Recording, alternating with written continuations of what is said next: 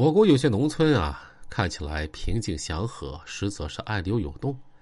一些村官干部仗着自己天高皇帝远，俨然把村庄当成自己的领土，自己呢就是这片土地的王。农村基层治理方面问题重重，这些村官为了成为村霸，不但当贪腐，还要成为黑恶。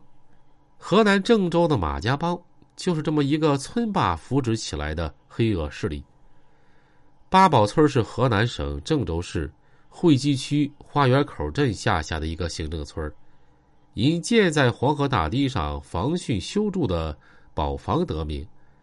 这本来是一个宁静祥和的小村子，虽然村民生活不算富裕吧，但好歹平安喜乐。然而，直到全国扫黑除恶专项斗争开展之前，八宝村一度成为村霸马书喜、马耀帅父子的后花园。这对父子在八宝村横行霸道长达二十多年，村两委一度成了马书喜的一言堂。二零一八年二月，河南郑州警方接到扫黑除恶专办下发的文件，文件显示，专办接到大量群众举报马书喜涉嫌黑恶犯罪，因此，郑州市公安局成立了“二幺三”专案组严查马书喜涉黑一事，同时。郑州市纪委监委根据群众举报的线索，按照上级纪检机关的相关要求提级办理。二零一八年六月，成立了“六二二”专案审查调查组，郑州市纪委监委联合郑州市公安局对马书喜相关问题严密调查，重拳出击，马家帮的覆灭之路啊，就由此开始了。一九九二年的时候，马书喜三十二岁。他岳父正是当时八宝村的村支书，在他岳父的帮忙下，马书喜成功当上了八宝村村委主任。新官上任三把火，为了立威，马书喜对那些不服从自己管理的村民一言不合就拳脚相加。仅仅两年，他在村里就有了一定的权威，村民们没有不怕他的。一九九五年。马书喜接任八宝村村支书，从那天开始，他就开始了自己的统治之路。他先用自己手中的权力对村两委进行一次大换血，把自己的小舅子王某等六个亲戚和他的亲戚成员安插进村的两委，让两委变成了他的一言堂，真正让村里变成了马家天下。后来，他又多方运作，让自己当上了花园口镇工业公司副经理，然后又接连被提拔为花园口镇副镇长、党委书记、毛庄镇党委书记和惠济区市政局局长等职务。注意啊，这并不代表他放弃了八宝村村支书和村委主任的身份。马书喜啊，一人分饰多角，坚持把八宝村的基层政权。牢牢把握在自己手里。为了能让自己的皇位世袭下去，他还把自己二十五岁的儿子马耀帅安排进了村委会，担任八宝村党支部委员。马耀帅呢，则把他的朋友带进村里，名为组织巡逻队和消防队，其实就是培植起自己的一群打手，搁村里每天横行霸道，欺压百姓。经常对村里的村民和外来商户恶言相加，甚至大打出手，那都是家常便饭。马耀帅和他的朋友，据粗略统计，至少涉及过二十多起殴打事件，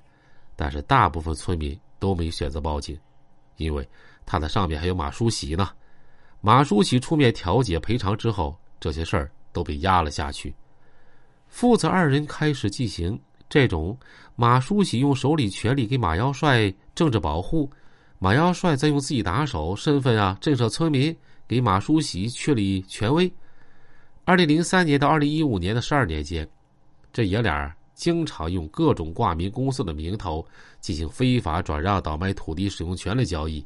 还常常非法占用农用地，把租用的惠济区一千两百亩黄河滩地和八宝村的一千两百亩集体土地。分割之后对外转租，和人签订阴阳合同，非法牟利。马书喜实际控制的公司，根据有关部门调查，共有十七家，其中十四家都是家族企业。